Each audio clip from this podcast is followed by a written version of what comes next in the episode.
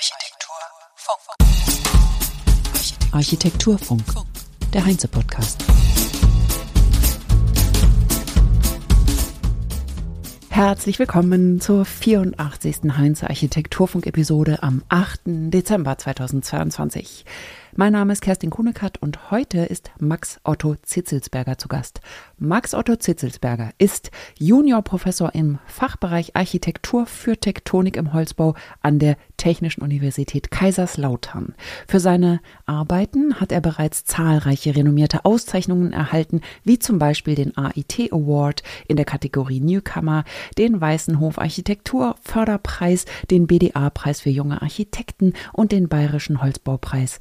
Studiert hat er an der TU München, wo er dann von 2010 bis 2017 als akademischer Rat bei Professor Florian Nagler am Lehrstuhl Entwerfen und Konstruieren tätig war. Er macht eigene Projekte seit 2010 und hat sein eigenes Büro.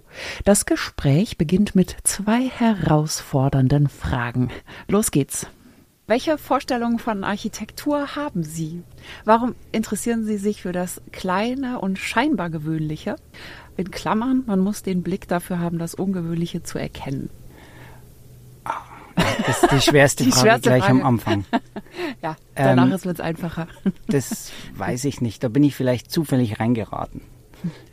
Sie sind zufällig reingeraten in das Kleine und scheinbar Gewöhnliche? Nein, das stimmt natürlich nicht. Also im Prinzip ähm, bin ich da ähm, sozusagen. Warte mal kurz. Wollen wir uns duzen? Gerne. Jetzt sieht sich nämlich hier. Ja, also du, du bist zufällig reingeraten? Nein, eigentlich nicht. okay, weiter geht's. Ja. Also warum mich die Architektur interessiert, kann ich tatsächlich nicht beantworten. Aber warum mich das Kleine in der Architektur interessiert, das ist sozusagen eigentlich eine Zwangssituation, weil sozusagen kleine selbstständige Büros in dieser Art von ähm, Unternehmensstruktur, wie sie einfach, sage ich mal, bei uns immer mehr wird, ähm, eigentlich keine Chance mehr haben, irgendwelche großen Projekte zu machen. Also so wie das noch in der Nachkriegszeit war, dass irgendwie 35-jährige Architekten, da muss man nicht gendern, weil das alles Männer damals waren, leider, ähm, ähm, irgendwie riesen Versicherungsgebäude oder Schulen oder was auch immer gebaut haben. Das ist äh, völlig utopisch. Es gibt äh, Gegenbeispiele, aber die würde ich sagen, sind die Ausnahmen, die die Regel bestätigen. Und deswegen blieb mir eigentlich gar nichts anderes übrig, mich sozusagen mit den Aufgaben zu beschäftigen, die den großen Büros lästig sind. Ja, ja, und jetzt ist es vor allen Dingen, ja, wird es ja auch immer mehr, ne? Also das Thema Umbau, Umbaukultur und so weiter. Das, äh, unterstreicht ja dann nochmal diesen, diesen Weg, der vielleicht ein bisschen unfreiwillig ist. Und das ist einfach die Zeit gerade, ne? Dass genau solche, dass es auf solche Dinge ankommt. Und dann hast du natürlich einen riesen Vorteil, dass du da ein Wahnsinnstalent hast. Ich meine, du bist ja mit Preisen schon überhäuft, kann man sagen. Nicht für jedes Projekt natürlich, aber für, für einige hast du einfach viele Preise bekommen. Ja, das äh, war sozusagen dann eigentlich das Dankbare. Es gibt auch viele junge KollegInnen, die gerne eigentlich zum Beispiel dieses Wettbewerbssystem, das letztendlich eigentlich uns außen vor lässt, ähm, auch verändern wollten. Und ich äh, beteilige mich an diesem Diskurs, der sozusagen betrauert, dass wir nicht mehr Teil dieses Systems sind und an Wettbewerben nicht mehr teilnehmen dürfen und so weiter. Eigentlich gar nicht, weil, weil ich darin auch eben, wie du sagst, eine Chance sehe, weil wir dann eigentlich die Aufgaben machen dürfen, für die sich sozusagen die anderen nicht interessieren und letztendlich auch auf die Art und Weise machen dürfen, die auch sozusagen nicht als professionell gilt. Und also ich fühle mich immer wohl, wenn etwas nicht professionell ist in dem Sinne. Das, das ist natürlich sehr schwierig, das auch in der Bauherrschaft oder Baufrauschaft zu kommunizieren, aber äh, ich glaube, das, äh, das Professionelle erzeugt letztendlich ähm, auch Standard, der eigentlich am Ende auch nichts mehr Besonderes ist. Und es kann ja auch Konzept sein, aber das interessiert mich dann nicht, ich möchte dann doch was Besonderes machen und dann ist es ganz gut. Im Kleinen kann man Dinge ausprobieren, die man im Großen nicht so leicht ausprobieren kann. Also ist dir klar, dass du dadurch wie ein Vordenker wahrgenommen wirst und du auch einen Wandel herbeiführst. Also du hast ja auch Einfluss, du bist äh, Juniorprofessor und äh, hast natürlich auch Studierende, die du auf einen bestimmten Weg bringst. Ähm, ich meine, der Berufsstand steht vor dieser Aufgabe, nicht mehr richtig zu bauen, nicht mehr richtig bauen zu können. Die Angst ist jedenfalls da. Und du zeigst ja eigentlich einen Weg auf, aus, ne, von mir aus der Not heraus, aber du zeigst einen Weg aus, wie der Berufsstand auch die Kurve kriegen kann. Also du arbeitest als Architekt ohne groß zu bauen, sozusagen. Ja, das freut mich, dass du das so siehst, aber das sehen tatsächlich nicht alle so. Also ich sage mal, vor allem bei den älteren Semestern äh, werde ich eigentlich eher sozusagen als, ja, ich sag's jetzt mal so salopp, der junge Hupfer wahrgenommen, ähm, ähm, der, der sozusagen eigentlich halt ähm, äh, im Prinzip ähm, noch nicht ernst zu nehmen ist. Ne? Weil das Kleine für sie immer noch sozusagen, ja, das macht man halt am Anfang, aber irgendwann möchte man ja dann was Großes bauen. Ja, ich sage jetzt mal auch so salopp die dicken Dinger. Und also das ist schon die Logik, die mir auch oder sozusagen das begegnet mir immer wieder, ähm, manchmal ganz direkt und manchmal auch in Zwischensätzen ähm, ähm, und zwischen den Zeilen, dass ähm, das ja sozusagen auch nicht ernst zu nehmen wäre. Aber ich sehe es natürlich tatsächlich aus Haltung und drum mhm. fühle ich mich in dieser Rolle nur das Kleine machen zu dürfen, auch total wohl. Ja, ja also aber diese Haltung, die strahlst du auch aus. Ich, ich meine, wir sehen uns jetzt zum ersten Mal persönlich, aber das ist auch diese Aura, sage ich mal, die deine Person umgibt. Ja, und da ist einfach so eine so eine klare Haltung. Und vor allen Dingen, ich habe zum Beispiel ein Zitat aus einem Baunetz Campus Interview. Da sagst du, um die Welt beziehungsweise uns selbst zu retten, sehen wir genau drei Möglichkeiten: Verbietet das Bauen, verbietet die Architektur, verbietet die Schönheit. Und wer solche Sachen sagt, polarisiert natürlich. Und das ist sehr, ist sehr klar, da wirkst du natürlich total stark mit, mit solchen Aussagen. Ich verstehe die Forderung, verbietet das Bauen, verbietet die Architektur. Das ist doch so schon öfter gehört, auch von anderen Leuten. Und warum reizt sich da die Schönheit mit ein? Ja, das ist natürlich auch super ironisch, weil mich die Schönheit natürlich auch extrem interessiert. Aber ich glaube, äh, um da sozusagen gleich mit der Tür ins Haus zu fallen, am Ende an Andy Warhol, der eben meinte, dass alles schön sei. Und das glaube ich tatsächlich. Das ist natürlich auch äh, problematisch. Es äh, gibt ja Dinge, die äh, zum Beispiel unmenschlich sind und die aber Menschen, manche Menschen auch schön finden oder angenehm oder interessant. Ja. Äh, das ist natürlich auch natürlich problematisch. Aber im Prinzip mag ich es nicht, wenn sozusagen, also sozusagen jemand, der sich irgendwo in einem Einfamilienhausgebiet äh, am Rande einer wie auch immer gearteten deutschen mittelgroßen Stadt ein Haus baut, äh, was sozusagen von Architektinnenseite dann von oben herab betrachtet wird, so ungefähr, ja, die haben es ja nicht drauf, wir würden es ja wissen, wie es geht. Und das mag ich eigentlich nicht, weil das ist so, wir wissen es und ihr wisst es nicht. Ähm, äh, natürlich ist das Einfamilienhaus ein höchst problematischer Typus, aber es bauen ja wahnsinnig viele ArchitektInnen auch Einfamilienhäuser und es gibt wahnsinnig viele Verbände in Deutschland, die diese Einfamilienhäuser auch prämieren. ähm, äh, so, ich weiß nicht, wen du meinst. Und so weiter und so fort. Ne? Und ich meine, das ist, das wird weniger, aber es ist immer noch die erste Bauaufgabe. Und ich, ich glaube, ich würde, wenn mich jemand fragt, auch ein Einfamilienhaus bauen, aber mich hat noch ja, niemand du? gefragt. Und die, die mich gefragt haben, die sind an mir gescheitert. Weil es nicht schön wird. Den habe ich dann was aufgetischt, was äh, nicht verdaulich war. Also das ist deine Strategie. Du sagst zwar ja, aber dann wird dein Entwurf so entsetzlich, dass die Leute sagen, ah nee, danke. So anstrengend, genau. so herausfordernd. So. Genau ich dachte auch eine interessante Strategie, so eine Aussage, verbietet die Schönheit. Und dann klingelt die Welt bei einem und sagt, ah, was? Was meinst du denn damit? Das ist gut. Und dann kann man einen Dialog anfangen. Ja, und es ist natürlich permanent neu belegbar. Also die, ich sag mal, jede neue Generation von GestalterInnen definiert ja auch das neu. Und dann gibt es auch immer einen Generationenkonflikt. Und das ist natürlich auch spannend im Moment. Also ich sag mal so, also die, eigentlich war ja, waren so diese Stilepochen rückblickend betrachtet immer unglaublich einheitlich. Und ich glaube, dass das auch ein Trugschluss ist. Die waren viel vielfältiger, als wir das denken und was uns die Architekturgeschichtsbücher heute auftischen. Aber äh, ich glaube schon, dass wenn man in 300 Jahren auf unsere Epoche zurückblickt, dass sozusagen diese völlig unterschiedlichen Gemengelagen von Stilen und Haltungen und Formekstasen ähm, auch tatsächlich so diesen, diese Erkenntnis dann zulassen, ja, das ist super heterogen. Also ich sag mal von Kolhoff über Saha Hadid bis zu De Filter Fink Tailleux oder jetzt äh, sind die ja getrennt, aber ich sag nur, also so, ähm, das sind so völlig unterschiedliche Haltungen, und ähm, das ist aber spannend. Also es, es könnte, ich glaube, die Konservativen haben damit ein Problem. Ja. Ja, und deswegen kommen die daher und sagen so, ach du junger Spund. Also so dieses Kleinhalten wollen, das kennt man ja auch so ein bisschen von der Generation der Platzhirsche, sag ich mal. Richtig. Und äh, Hirsche passt da auch ganz gut, weil das auch meistens Männer sind, genau. Ja. ja, ich habe extra nicht Hirschkuh gesagt. Genau. Du hast auch Studierende, mit denen du Aufgaben machst, die sind auch außergewöhnlich. Für Bienen zum Beispiel Behausung. Und was hat es mit den Aufgaben deiner Studierenden auf sich? Was willst du denen mitgeben? Ja, also das, also ich meine, da sind wir im Prinzip bei des Pudels Kern, würde ich sagen, weil ich meine, gerade wenn es jetzt um, um, um Nachhaltigkeit geht, oder? Dann, dann gibt es ähm, sehr viele Postulate, die auch super eingängig sind und die ähm, letztendlich dann auch aufgegriffen werden und immer wieder wiederholt werden. Also zum Beispiel Holz ist ein guter Baustoff. So. Und dagegen ist natürlich nichts zu sagen erstmal. Wenn es aber dann heißt, ja, Beton ist ein schlechter Baustoff ähm, und sozusagen diese beiden Postulate sich so gegenüberstehen, dann finde ich das erstmal schon problematisch. Weil natürlich ähm, ist mir schon klar, woher diese Postulate kommen. Äh, so viel äh, weiß ich dann schon. Aber jedes Holzhaus braucht auch Bauteile, die aus Beton sind, sei es die Bodenplatte, sei es die Fundamente. Gerade um das Barackenklima ähm, zu vermeiden, gibt es Holzbeton-Verbundbauteile. Also man muss Masse einbringen in die leichten Häuser, dass die im Sommer nicht überhitzen in unseren Klimazonen.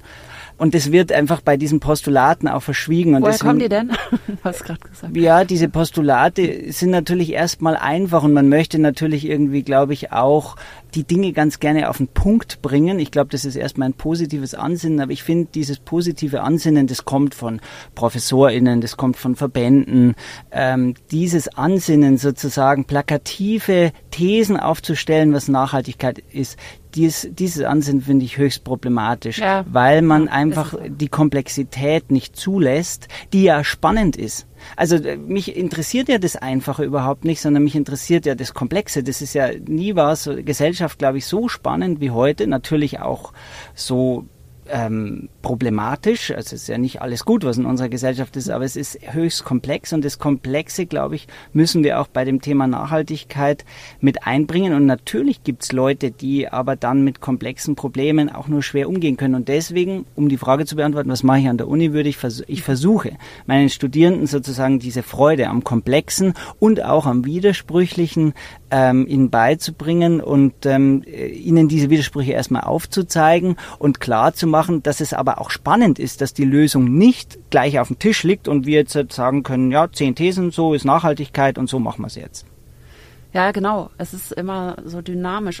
Das finde ich auch eine wahnsinnig wichtige Frage, wie wir davon wegkommen, dass jeder auf seiner Seite für seine eigene Sache kämpft und wie man dahin kommt, eine gemeinsame Sache zu machen das System ist ja so Markt, Wettbewerb, Konkurrenz, also so ist man aufgewachsen und geprägt und ich merke auch, dass es in so einem Austausch, also wie jetzt eben hier bei so einer Veranstaltung, doch sich so aufweicht und man kommt sich so näher. Also diese verhärteten Thesen treffen aufeinander und man merkt, okay, eigentlich kann man es so nicht stehen lassen. Beide Seiten merken das. Wie ist der Titel von dem Vortrag, den du hältst? Von allem ein bisschen. Und es geht um das Dilemma von? Die Dilemmata, würde ich sagen. Kannst du mir ein bisschen erzählen, was du aussagen wirst? Ja, also eins hatte ich eben schon genannt, dieses Duale von Holz ist gut und äh, Beton ist schlecht. Und ich, ich kann sozusagen, ich ver verwende mal ein Kernzitat dieses Vortrags, das die Sache ganz schön auf den Punkt bringt. Das stammt von Slavoj Žižek. Und er meinte mal, äh, erzählt auch in einem Interview von einer Situation, also ein Mädchen, eine Tochter müsste zum Geburtstag der Großmutter und hat keine Lust. Und der autoritäre Vater würde sagen, du musst gehen. Und der 68er Papa würde sagen, also er bringt es ganz plakativ auf den Punkt, oder? Äh, würde sagen, überleg doch mal, wenn du nicht zur Oma gehst, geht die Oma auch nicht zu dir an Geburtstag. Und äh, was sagt er letztendlich? Also ich, es ist immer noch nach Schischek. Er sagt, du musst freiwillig gehen. So. Und jetzt kann man natürlich sagen, ja, der autoritäre Vater ist natürlich der nicht so gute Vater, oder? Also ich versuche auch kein autoritärer Vater zu sein. Und der andere Vater ist aber nicht automatisch gleich der super gute, perfekte Vater. Ja? Und ich meine, man kann nicht bestreiten, ich glaube, es gibt wenige Leute, die so weit links stehen wie Zizek, aber es zeigt ganz schön auf, dass man nicht sagen kann, das eine ist gut und das andere ist schlecht. Also es gibt, glaube ich, auch konservative Strategien, die sehr, sehr gut sind, gerade was Nachhaltigkeit angeht. Also ich kann nicht sagen, ich bin jetzt links und alles, was sozusagen konservativ ist oder weiter rechts ist, ist nicht gut. Also mhm. äh, mich interessiert tatsächlich sozusagen, also aus beiden Teilen, was kann Nachhaltigkeit sein? Und das ist zum Beispiel auch so ein Dilemmata. Im Prinzip die konservativen Parteien müssten eigentlich den Klimaschutz rocken. Und das tun sie nicht. Sie haben ihn irgendwie verloren, so in den letzten 30 Jahren. Ich glaube, davor hatten sie ihn gefühlt, weil sie ja Bewahrer ja. sind. Mhm. Und das ist so ein Dilemmata und also zumindest symbolisch, oder? Du solltest der Politikberater werden für die konservative Partei, habe ich gerade gedacht. Weiß ich nicht. Also äh, auf jeden Fall beschäftigt es mich und was mich beschäftigt ist, ich glaube, wir wissen, was Nachhaltigkeit ist und das wissen wir spätestens seit dem Club of Rome und das wussten wir auch davor schon. Was unser Problem ist, ist, dass wir die Lösungen nicht angewandt bekommen. Das ist das Problem. Weil wie man nachhaltig baut, das wissen wir. Okay, wir wissen es, aber wir kriegen es nicht angewandt. Warum? Weil zum Beispiel jetzt ähm, sich äh, ArchitektInnen zum Beispiel mit der Frage der Nachhaltigkeit beschäftigen, aber wir ArchitektInnen ja, die, und darum ist dieses Festival natürlich gar nicht uninteressant, weil wir ja gar nicht in den entscheidungsmächtigen Positionen sitzen. Wir haben zwar unsere kleinen Projekte, aber ich sag mal, die meisten Projekte passieren ja ohne ArchitektInnen oder ohne solche, denen das äh, oder mit solchen, denen das egal ist. Das heißt, wenn heute ein Investor wie in München jetzt jüngst geschehen und permanent geschieht, halt irgendeinen großen, irgendein großes Parkhaus kauft, das abreißt und halt da einen Neubau hinsetzt, das ist ja das Dilemma, dass die großen Abrisse, die jetzt passieren, die werden ja nicht unter Führung berühmt berühmte ArchitektInnen gemacht, sondern die werden halt von Leuten gemacht, äh, auf die wir jetzt aktuell keinen Einfluss haben. Und da, klar, da ist immer das Leichteste, jetzt äh, der Politik zuzurufen, du müsstest ein Anreizsystem schaffen um sowas zu verhindern, was aber nicht passiert. Warum das nicht passiert, weiß ich nicht, aber erstmal passiert es nicht und es wird weiter munter abgerissen also ich meine, ich mag, weil du sagst Politikberater, ja. Mhm. Also wenn ich als Juniorprofessor an der TU Kaiserslautern, da habe ich Kolleginnen, die beschäftigen sich, wie kann nachhaltiger Holzbau sein. Das ja. ist hochinteressant. Nur eigentlich interessiert mich die Frage gar nicht, weil diese Power nicht auf die Straße kommt. Ja. Und das ist das, was ich mich frage. Da können wir uns lange damit beschäftigen, wie Knotenpunkte von Trägerhallen aussehen, die dann rezyklierbar sind und wieder zurückelementierbar sind. Aber wenn sozusagen das nicht angewandt wird, also wo kommen wir dahin dann? Und das ist gerade so ein, also da reden wir gerade alle aneinander vorbei, weil sich alle sehr damit der Frage beschäftigen, was ist Nachhaltigkeit, aber das wissen wir schon in weiten ja. Teilen, aber eben überhaupt nicht darüber, wie kriegen wir eigentlich die Gesellschaft dazu, nachhaltig zu sein. Ja. Ja, und vor allen Dingen, weil ja viele auch sagen, wir müssen aufhören zu reden, wir müssen ins Handeln kommen, Architects for Future zum Beispiel. Ne? Aber genau das ist der Punkt. Ja. Wir können gar nicht alleine handeln. Also wir brauchen nur ganz dringend die anderen auch. Das wurde auch schon gesagt hier, dass wir definitiv die Entwickler und die Bauherren auch hier haben müssten, dass wir alle miteinander reden ich meine nicht nur reden, aber uns austauschen eben und klar wird, lasst uns mal ein gemeinsames Ziel auch formulieren. Naja, und die Politik halt auch sowieso. Ne? Es ist ja so, dass wir ein Bauministerium jetzt haben, also es gäbe auch eine Adresse, an die sich natürlich einflussreiche Menschen vielleicht aus der Branche auch wenden können. Ne?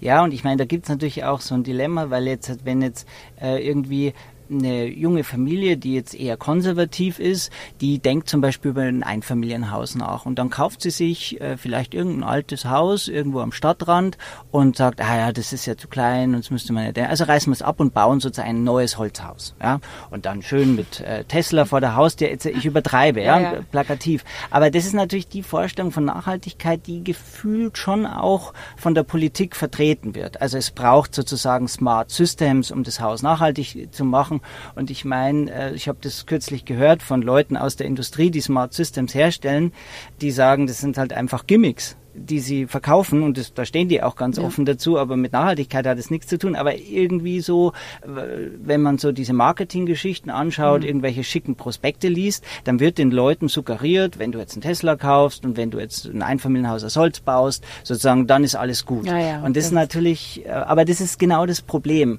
Und ähm, das wird auch nicht ganz leicht sein, das sozusagen ähm, zu sagen, ja, wenn du aus Holz baust, ist gut, aber wenn du dafür ein Einfamilienhaus abreißt, dann ist es nicht so gut. das ist ähm, viel komplexer vermittelbar als einfach nur, äh, wer mit Holz baut, ist gut. So. Da sind wir wieder bei dem, was du ja eben schon gesagt hast, das Schwarz-Weiß-Denken. Das eine ist gut, das andere ist schlecht, führt selten zu einer wirklich nachhaltigen Lösung. Dennoch sehen sich alle nach einfachen Lösungen und diese Familie mit ihrem Einfamilienhaus, die hat den Einblick vielleicht nicht, sagen wir mal, sind Mediziner, die haben überhaupt keine Ahnung gerade von äh, Baumaterialien und so weiter und deswegen muss es ja Regeln und Gesetze geben, die sich äh, darum kümmern. Abrissmoratorium, es wird jetzt nicht mehr abgerissen, Punkt. Ja, und dann gibt es ja sowas wie die Planungshoheit der Kommunen. Ja, äh, also und dann ist es ja gar nicht zentral gesteuert, sondern sozusagen äh, dezentral. Und dann wird es richtig komplex, oder? Weil dann müssen wir ja erstmal Kommunen schulen und Entscheidungen in Kommunen ähm, lenken eigentlich, indem wir die sozusagen erstmal mit Know-how äh, ausstatten. Und äh, das ist natürlich ein Wahnsinnsprozess. Und da kommen wir nämlich zum nächsten Punkt ich würde mich vor nichts mehr fürchten als von so einer Art Klimadiktatur, oder? Dass es von oben sozusagen ein System gibt und das System weiß, was richtig ist und äh, lenkt sozusagen dann gezielt. Das ist natürlich auch gefährlich und da ist es mir dann lieber, wir sind sozusagen eine Gesellschaft, die ein nicht wirklich nachhaltig lebt, aber die sozusagen doch noch demokratisch breit und natürlich aber dann auch mit einer breiten Meinungs, mit einem breiten Meinungsspektrum, die auch sich widersprechen. Das ist mir am Ende ja. lieber. Das heißt jetzt nicht, dass ich nicht na, also nein, nicht nein, ich die Gesellschaft, schon. aber es ist ein Problem, oder? Aber ja, wir müssen auch aus diesem Dilemma der moralischen Dis Diskussion raus, weil wir haben es wirklich mit der Moral. Also wer mit dem Tesla beim Bioladen vorfährt, ist moralisch schon der Top Typ, obwohl er natürlich überhaupt nichts. Also ich fand, es ist halt klar, dass das jetzt nicht der, der Weg ist. Ne? Aber ich meine nur, der mit dem Und Holzhaus das Gegenmodell für, ist ja. natürlich auch bewusst sozusagen kontra. Also die, die dann mit, mit dem großen SUV Diesel äh, sozusagen dann einfach die Autobahn runterbrettern, die machen das ja auch bewusst sozusagen als, als so, so ungefähr, dir zeige ich schon, ich ja. darf das noch und darum mache ich es noch. Ja, so. Genau. Und das führt zu beides zu nichts. Ja. Ne? So. Ja, ja, so Ideologien, die da aufeinander prallen. Ne? Naja, ich meine, man denkt ja auch immer, wenn man dann hört, wie es äh, um das Klima steht und äh, dass Holz die Zahlen hat und Beton die, ja natürlich müssen wir es dann so machen, dann ist alles gut. Also man, ne, also wenn man jetzt so wie ich, ich stecke natürlich nicht in den Details und freue mich dann, wenn ein Keynote-Speaker irgendwie so seine Lösungen präsentiert und ich denke, na super, dann ist das die Lösung. Kommt der nächste Keynote-Speaker, sagt das Gegenteil und es klingt genau so nach einer Lösung. Und, und das ist das, diese Komplexität, die ist wirklich sehr schwer zu durchdringen. Und von daher, wie kommen wir positiv aus unserem Gespräch raus? Dass wir aber allein schon darüber sprechen und uns das bewusst wird, ist, glaube ich, schon mal ein Anfang. Weil ich glaube schon, dass alle am Ende das Gleiche wollen, nämlich keine Katastrophen erleben. Und dass das jetzt schon passiert, hilft zumindest so ein bisschen den Antrieb zu steigern. Ja, also ich würde am Ende dieses Gesprächs gerne auch über Gelassenheit sprechen. Also man kann sagen, wir fahren gerade voll gegen die Wand. Also diese, diese, ja. oder? Das, ja. Ja, das hört man, ja. Und man weiß auch, warum das gesagt wird. Also da gibt es eine gewisse Berechtigung, sowas zu sagen. Es nützt aber dennoch nichts, sozusagen jetzt in Panik zu geraten und vor allem, dass sich die Fronten jetzt weiter verhärten. Ähm, da würde ich auch meinen, obwohl ich auch ein furchtbar ungeduldiger Mensch bin, am Ende rate ich mir sozusagen selber zur Gelassenheit, weil ich glaube, das ist das Einzige, was uns bleibt.